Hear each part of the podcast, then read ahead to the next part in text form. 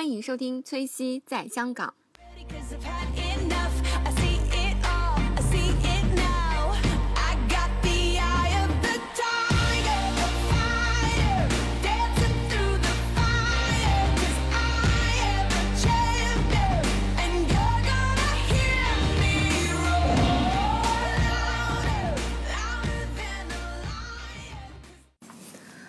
嗯哈喽大家好。然后，嗯，崔西在香港的节目呢，最近一直没有上新。然后，因为因为崔西本人，也就是我，最近很忙。然后，嗯，其实这个有几期节目之前就录好了，大约有一个月或者三周之前就已经录好了。然后一直也是。就比较忙，然后没有时间上，所以它是一个不是最近录的节目，是之前录的节目。那第一期呢，也就是这期，接下来我准备给大家呃上新的这期，是我们讲我们去在应该是五月份的时候做的挖咸仔的这样的事情，呃，然后是在香港海边，呃，当时我们是有嗯、应该是五个小伙伴，对，五个小伙伴，然后但是其中有一个因为出差那天我们录录节目的时候他就没有来，所以我们四个人为大家录了一个节目，然后其中这个男生呢。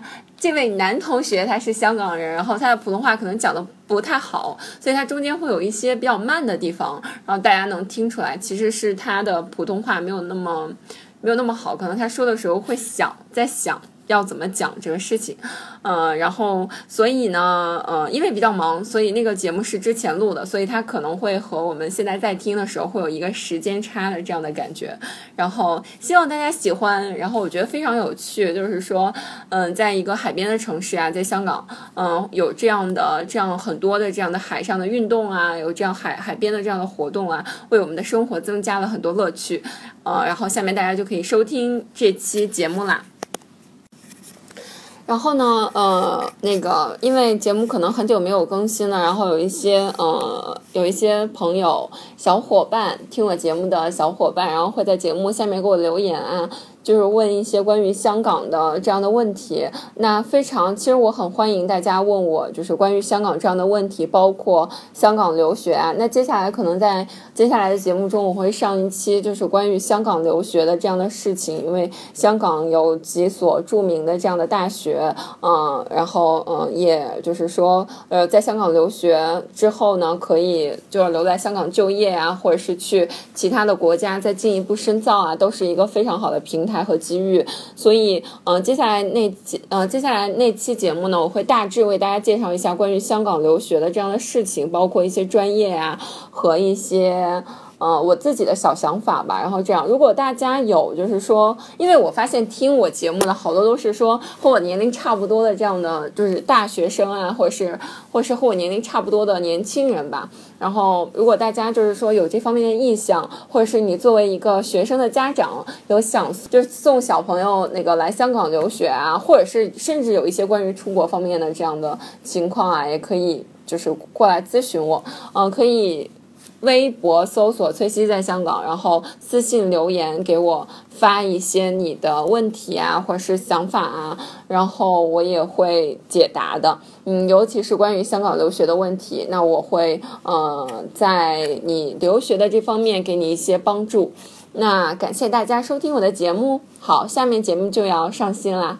啊，嗯、希望大家多多可以在我的节目下面留言，或者是给我一些反馈，因为这么久了我没有上新，然后我收到了一些人的那个呃留言啊，说节目怎么还没有更新，然后或者是怎么样的这样的这样的留言，我觉得个人觉得还是就是很喜欢，我希望收到大家。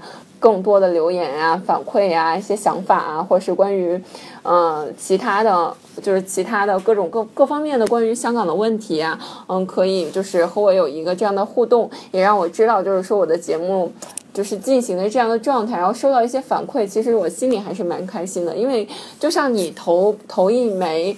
投几粒石子或者投一颗石子去那个水里，希望会看到一些涟漪吧。反正都希望有一些 respond，有这样的反馈啊，有各种回复啊，这样还是觉得就是能找到自己的存在感，自己节目的存在感。所以，嗯、希望大家的留言，然后也希望大家就是如果喜欢的话，也可以给我留言，告诉我说你很喜欢这期，或者怎么样的这样的。关于这样的这方面的消息吧，然后也希望大家可以多多关注我的微博啊，我微博粉丝现在好像只有六十六十多个人，嗯，有一点少，不过也还好，很珍惜就是关注我微博的小伙伴们。嗯，那好，感谢大家收听节目，下面就要更新了。然后这期就是刚刚说的，我为我们我们四个人为大家讲述我们去海边抓咸仔的故事。嗯，其实是咸仔就有点像那种贝壳，但是其实我们那个五月份抓的那个咸仔还是比较大的，就是那种就是有点像那种大贝壳，但咸仔是嗯，咸仔是那种和那种贝壳还不太一样，它的那个壳比较厚。嗯，大家具体的就是百度一下。好，就聊到这儿，然后接接下来大家去来听节目吧。好，Hello，大家好，欢迎收听崔西在香港。然后这期节目为大家请到了三位嘉宾，这是我们那个有史以来就是请到嘉宾最多的一次。然后下面他们为大家做一下那个介绍。嗯，Hello，大家好，我是 Daisy。大家好，我是陈景成。大家好，我是潘潘。嗯，今天还请来了，就是我们，就是我做了八十期节目里的第二位香港男嘉宾。啊，这么荣幸！长得很像一个韩国人的香港 男嘉宾。对，然后今天呢，我们想为大家就是分享一下，嗯、在一个月之前，然后我们一行五个人，然后一起去做一做的一些有趣的事情，还发生了一些奇特的小经历。嗯但其中一个今天不在现场，好遗憾。对啊，对啊，决定让他接下来可以就是呃补一期节目。好，呃，那其实那个我们这次去挖险，就是一个月之前挖险的活动呢，是由我们的陈景成同学领着我们去的。啊，是啊，我已经挖了好多年的险，我非常喜欢挖咸。我今天要搞一个挖咸，每年呢就是大约这个时候四五月左右吧，就咸特别多。冬天的话，就因为太冷了水，所以不能挖咸；夏天呢太热了，所以就不想挖咸。还有要选在什么啊？高潮还有从低潮的时候才能挖咸的，因为水退的话可以挖到最多的咸，所以就是这样的时候了。哦，就是我们说涨潮、落潮是吗？啊，是的。退潮退潮话这么讲。对对对对，不是落潮。哎，但是我记得我们那天去的时候，就是他那个他退潮的那个，就是好像叫什么米数特别大，就是退了能有五六米那种的。对啊，是这样的啊，好像如果用香港什么水平基准线来讲，是退到负两点五米。哇，这么 专业，好像我当时就有看，就是好像是当天的月亮是新月，好像那个潮汐是跟那个月亮和地球的距离有关系的。我感觉应该是在我们中国人说农历的月初，就是新月的时候去挖险。我我觉得啊，我不知道。啊，其实香港什么天文台也有个网站，网站里面可以查到的。对对对，那个天文台那个主页，就是那个网页上，网页下面，然后呃，那个能看到那个潮汐的变化。那其实就是我觉得那个我们当时去的是美窝，对吧？我觉得那边的环境还比较好，就是因为那个险险退去了之后，它那个沙滩上还是有那种寄居蟹的那种那种那种小动物。然后，然后，因为就是咱们是第一天去的嘛，然后第二天我又去了。等我第二天去的时候，那那些寄居蟹都没有了。就是我不知道为什么，是可能是因为我去的太晚，然后它经过这两天的白天，然后那个寄居蟹好像都，就我看到那就不是活着的了。就被吓走了。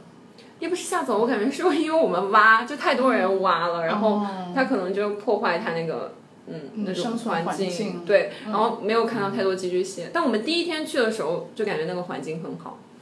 嗯，反正总之也好像很也是一个很奇妙的经历，在我感觉，好像原来之前对那个香港的海岛都已经没有特别大的兴趣，因为感觉都差不多。结果去了美窝之后，意意料之外的发现人很少，然后当天气候也很好，对沙滩很干净。然后觉得那些动物都很漂亮，对对对所以那种环，然后哦，当天阳阳光天气也很好，所以所以就是一个很开心的旅行。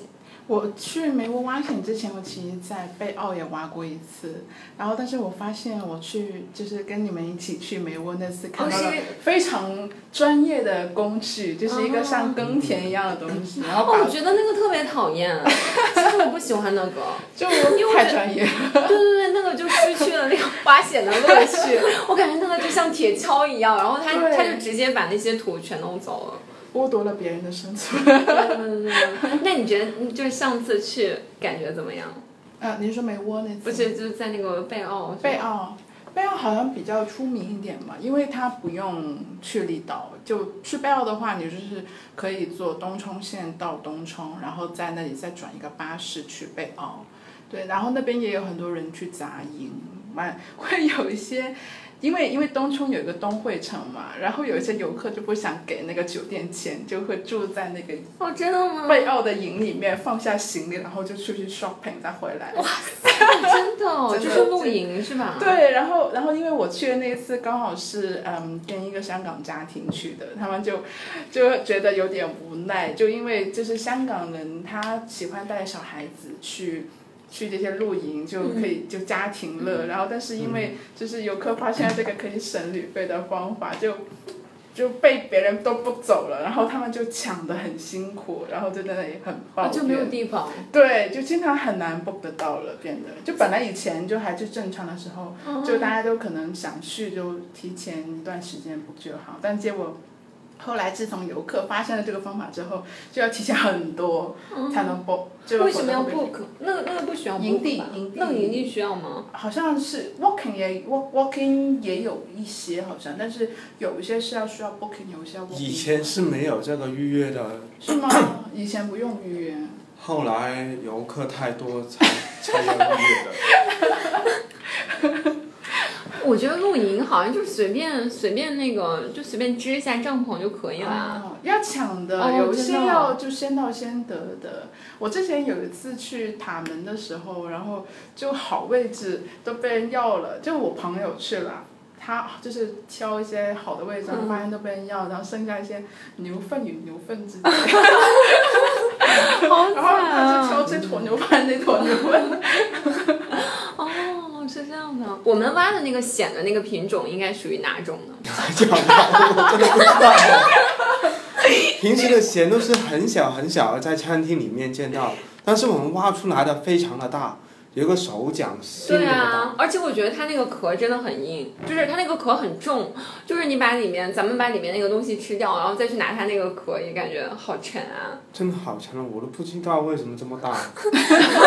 平时我们在沙滩找不到这么大的，要在那个河边的什么出水口，那泥很软很软的，你们有没有发觉？哦我们的沙很肉的，才能找到这么大。哦，对哦。因为你想想，这么大怎么躲在泥土里面呢？肯定泥土要很软才可以躲进去。嗯。所以这个要特殊的环境，贝澳里面可能没有这么大了。啊，我我感觉就是跟我上一次挖潜不一样的体验，就是这次的挖潜非常的充满了科科技含量，就大家就探测了探测了那个泥沙的那个细幼啊，然后还有那个离岸边缘性的程度啊什么的。哦，我觉得应该是那种黑色的那种那种黑色的地泥的地方才会有那种比较大的吧。但是我觉得它不是跑到泥里面，可能它很小的时候它就在泥里面啊，然后它一直藏在里面变大变大，应该是这样吧？也应该是吧，但是如果泥土泥土如果很很硬啊，哦，能、它就不好进去。不能长大了。哦，好像我有查一下，因为之前那个我跟崔鑫同学去的时候，他跟我说我们去挖咸仔吧，然后我就有查一下什么是咸仔，然后我就发现咸仔很小，然后后来我回家之后就跟朋友在聊这件事情的时候，就有查一下，好像是说显是长在差不多，它就是出生在出生在那个。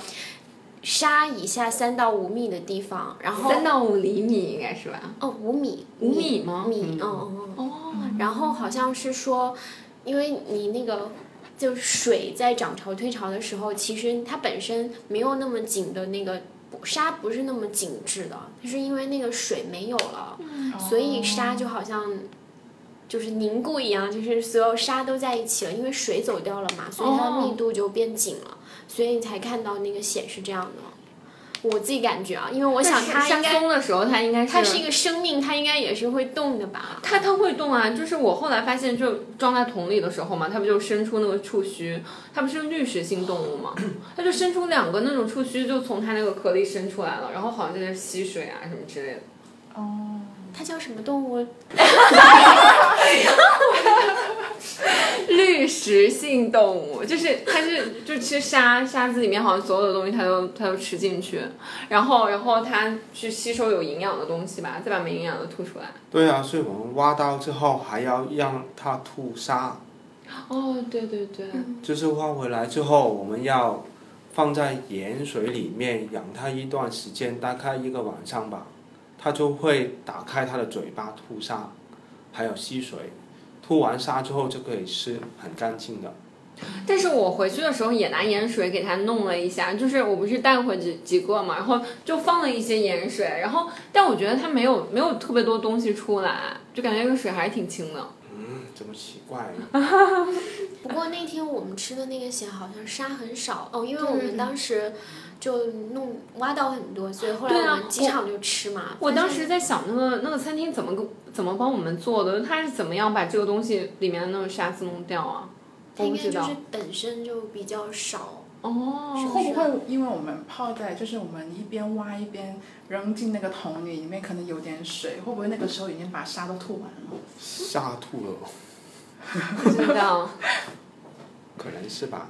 它不过它这么大的蚬，应该不像我们平时买那些小的扇贝啊就是什么那个叫是青口之类的，它应该不是一边炒一边开的吧？它是先把它边炒一边开的。这个大的我觉得是一边炒一真的，边开的。我以为这个嗯大的是把它撬开炒，哦因为它这么大，不是的真的吗？不是的，它活着就闭口的，然后它太热了，它自己就开了，哇，就这么死掉了它。这么放弃了。这么厚的壳也可以 受热吗？对对对，因为后来我第二天又去了，带了好多回来，然后后来就做，但是我觉得自己做的不好，就自己做可能就，哎呀，没有没有餐厅要高火，要高火。对对，一定要就爆炒那种感觉，对对对我觉得那种好。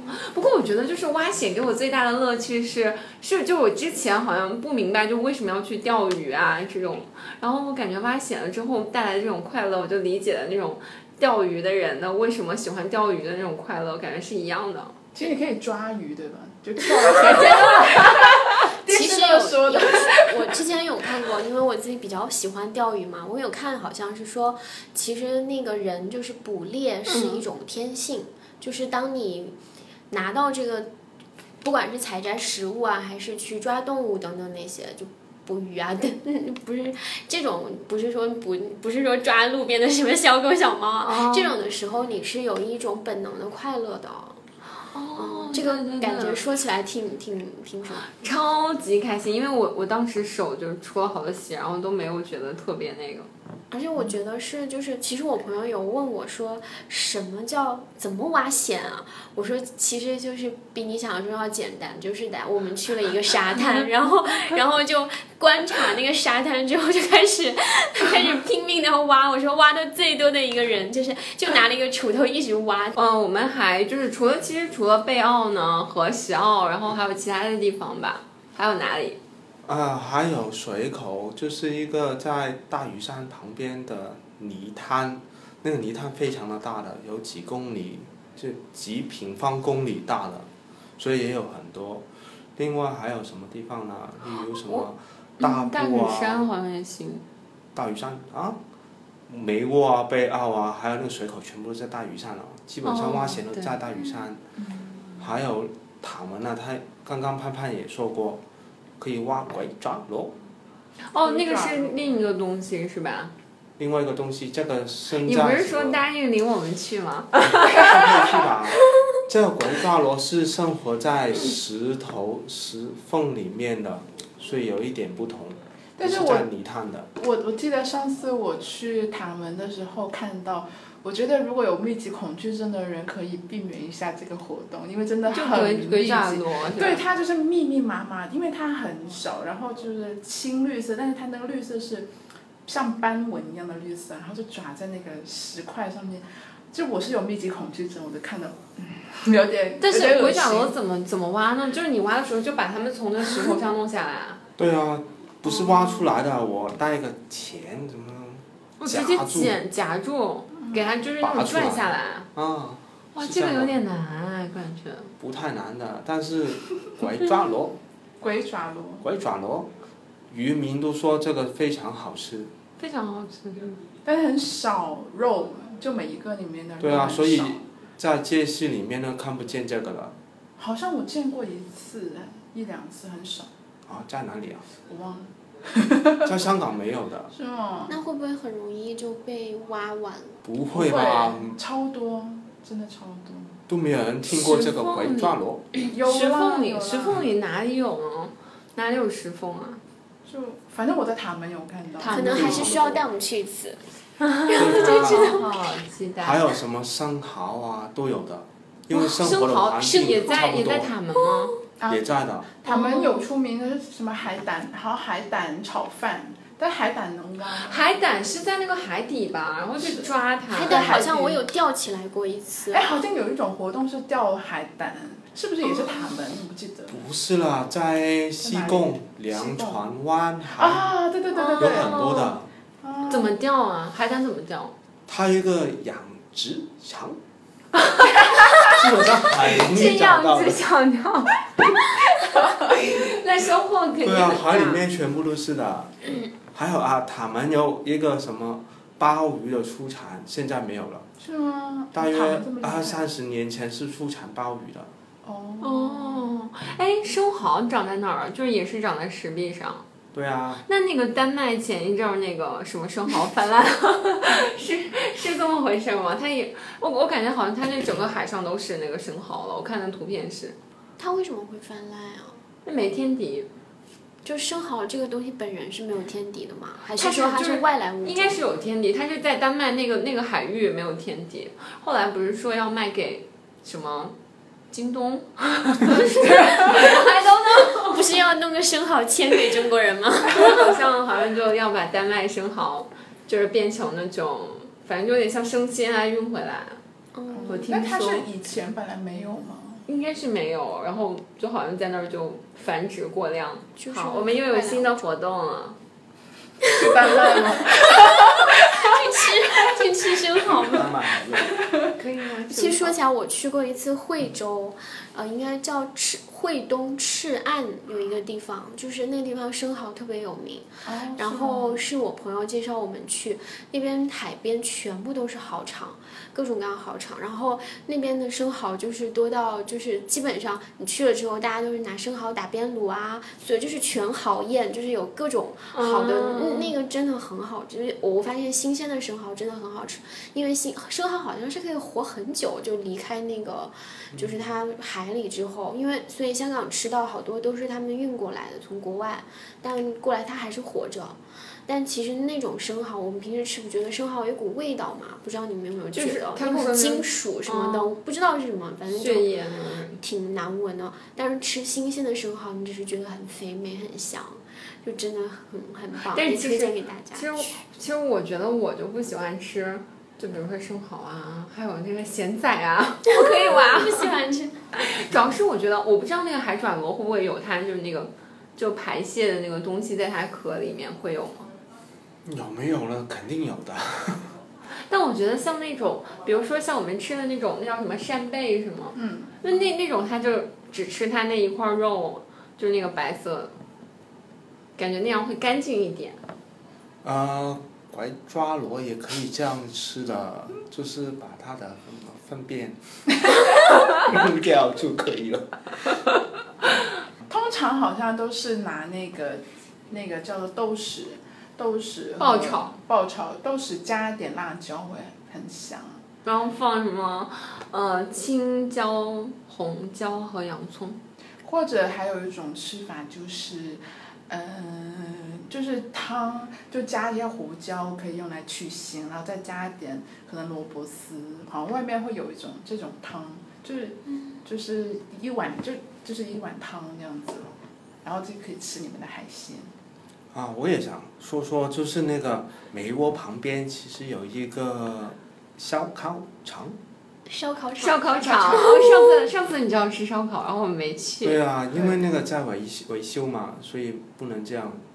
平时我们是挖到之后立即过去烧开，哦，就很好吃了。嗯，就直接不用给它放在什么锅里，直接直接把个烧烤网。哦放在上面，放在烧烤网上。嗯，我们好像西餐好像很喜欢吃那个什么鲜肉蒜泥意粉，哦，蒜泥、还有什么卡邦尼卡邦尼卡邦尼？写没关系了。这个节目变成我想吃意粉了。对啊，意粉也很好吃的，还有什么番茄咸意粉，也可哦以，这样吃。这其实我觉得所有的海鲜放点那个叫什么，放点蒜蓉好像都还行。要放蒜蓉，放粉丝，对对对对。都变得好吃。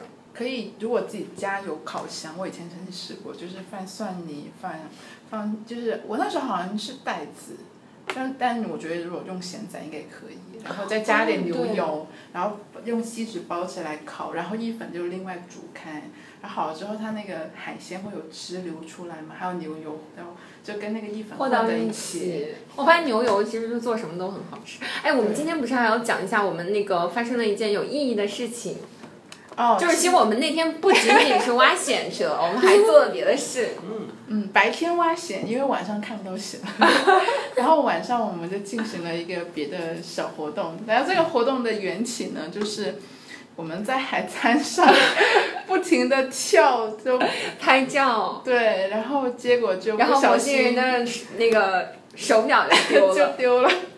然后我就觉得，哎，其实我觉得我们那天特别团结。然后回来我还跟他们显摆，就是说，我说你知道吗？我们每个人就是拿一个那种手机的手电筒，然后排成排，然后一直在那儿找那个手表。而且我们是根据那个当时候我们拍的那个照片，不停的推测，根据那个旁边的树的距离和旁边所有景物的距离，还有我们站的那个位置、太阳的角度，来判断当时案发现场可能是怎么发生的和在哪我觉个位得挺有置。趣的，而且我们去了两次，finally 我们后来找到了表。对，关键是最后真的找到了，其实也很出乎意料，就是有是，因为最终其实是因为当时有翻当时的照片，然后发现就是在同一个动作的时，呃，就是同一个地方不同动作的时候，然后这个表在那里和不在他手上，然后就想，嗯，可能就是在那个位置丢掉了。嗯，还蛮有趣的。嗯，而且就是我们的小伙伴们非常的坚持不懈，主要还是那个挖线小能手，还是找表小能手。还有最后一件事，你还喂了牛，哦，哦，对，哎，其实那天喂牛，我感觉就就真的，我我就像我跟你们说的一样，我是喂那个小朋友。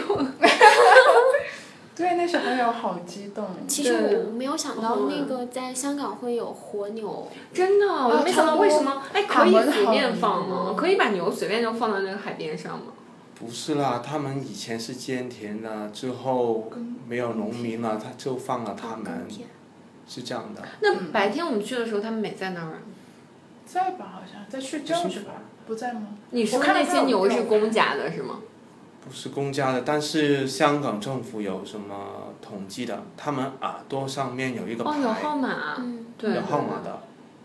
哎，其实我对那个就是香港，就是以以前我们爬山的时候，香港那个山上有一些野猪嘛什么的，然后就在想，哇，这个这个猪它居然可以长得这么胖，我就觉得肯定不是活在森林里，可能是香港政府放到森林里的。不是啦，上边有很多东西吃的。以前香港有老虎，但是好哦像，真的啊。对啊，一九三多年已经死光了，都被人打死，所以就有很多野猪了。以前野猪是有人吃，不是有老虎来吃的。哦。哎，其实我觉得香港的那个、那个、那个，就是生态环境还保护得蛮好。嗯我我爬山碰到过蛇，蛇我没有碰到过，我超害碰到过怕。蛇，就就是就是在路前面突然就攻起来了，看着我们，然后又又走了这样子。哇，好可怕！就哪里啊事后？哪里啊？呃，贼冲爬那个百架山到什么，那个是帕嘎山斗，就是刚爬上那个呃就是大潭水塘，爬到大潭水塘那个路上，对，那条路蛮好走，就不是很辛苦，然后但就是景色还不错，我还蛮喜哇，欢那个看到蛇好害怕。，对，就很惊讶。然后呢，那天很惊奇，一开始碰到蛇，就末尾还碰到一个在 不穿衣服晒太阳的老婆婆，真的，哇，好就可怕 很。远很远，不在那个。那你们怎么知？道他们他那个什么？因为看到，哦，好尴 但是因为很远，所以没有看到关键部位。真的吗？非常好的，可以。就那天非常惊，因为我其实那天那你们几个人呢？两个人哦，两个女生吗？啊，对，所以就还蛮。哎，但我觉得那很。危险。但其实那条山，那那条山道其实很安全的，嗯所以我也觉得那天真的太惊奇。就后来我在爬其他一些比较荒野的的的爬山径，也没有碰到过那么奇怪的事情。嗯，我经常想会不会碰到熊什么的，因为有牛啊，没有啊，熊应该没有。但我只有我只是有碰见过猴子啊等等那些哦，猴子无公害的动物，就是从来没有想过会遇到危险。哦就是哦，猴子那个是在哪儿啊？那个山叫什么？就是叫金山对金山郊野公园那边有好多猴子。哎，但是但是那边那边嗯，那边就是前一阵我本来要去的时候，还发现好像那边有抢劫了，有吗？有上新闻了，哦，传说是其实猴子也会抢抢吃，哦不是是人抢劫，就是哦有人嗯，所以就白天一个人不要去爬山。嗯，是的，都要找一些小伙伴啊。对啊，我们就跟着你去。哦，但是我爬的好危险。哎，对，你们上周好像去了那个啊，是那个什么炮魔。鬼山。哦，魔鬼山怎么样？挺好的，看看什么有什么呃次大战的文物啊，还有什么清朝的海关啊等等。啊、喜欢我的小伙伴呢，可以关注我的新浪微博“崔西在香港”，然后我们也有自己的微信公众号“崔西在香港”。然后希望大家如果喜欢节目的话，可以多多转发，然后多多点赞，然后也可以留言打赏，都可以。然后如果你有哪些自己感兴趣的话题呢，也可以留言告诉我，或者是在我们的节目里，或者是在新浪微博上。啊、那希望大家可以持续关注我的节目哦，也感谢大家呃呃一直以来的支持。